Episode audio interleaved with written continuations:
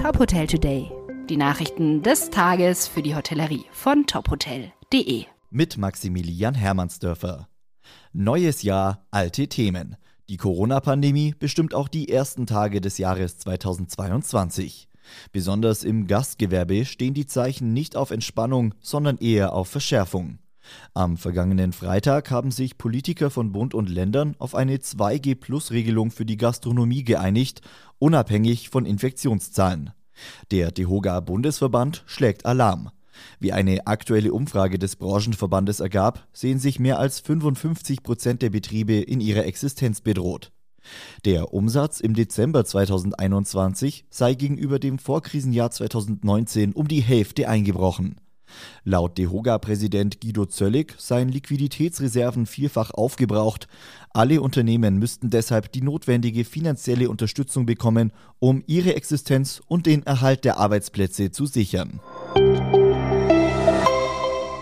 Auch der DEHOGA Bayern protestiert gegen die neuerlichen Verschärfungen der Corona-Maßnahmen. Eine zusätzliche Testpflicht für Restaurantbesucher lehnt der DEHOGA kategorisch ab, sagte Geschäftsführer Thomas Geppert am Freitag. Er warnt vor panischem Aktionismus.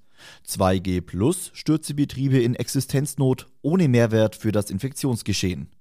Der geplante Beschluss käme im ohnehin extrem umsatzschwachen Januar einem Quasi-Lockdown gleich. Der Verband wirft der Politik vor, der Gastronomie einseitig Beschränkungen aufzuerlegen.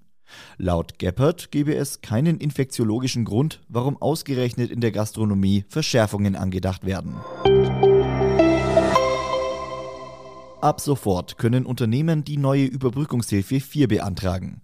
Die Förderbedingungen haben sich nach Angaben des Bundeswirtschaftsministeriums im Vergleich zum vergangenen Jahr kaum verändert. Bis Ende April können Steuerberater Anträge für den Förderzeitraum Januar bis März 2022 stellen.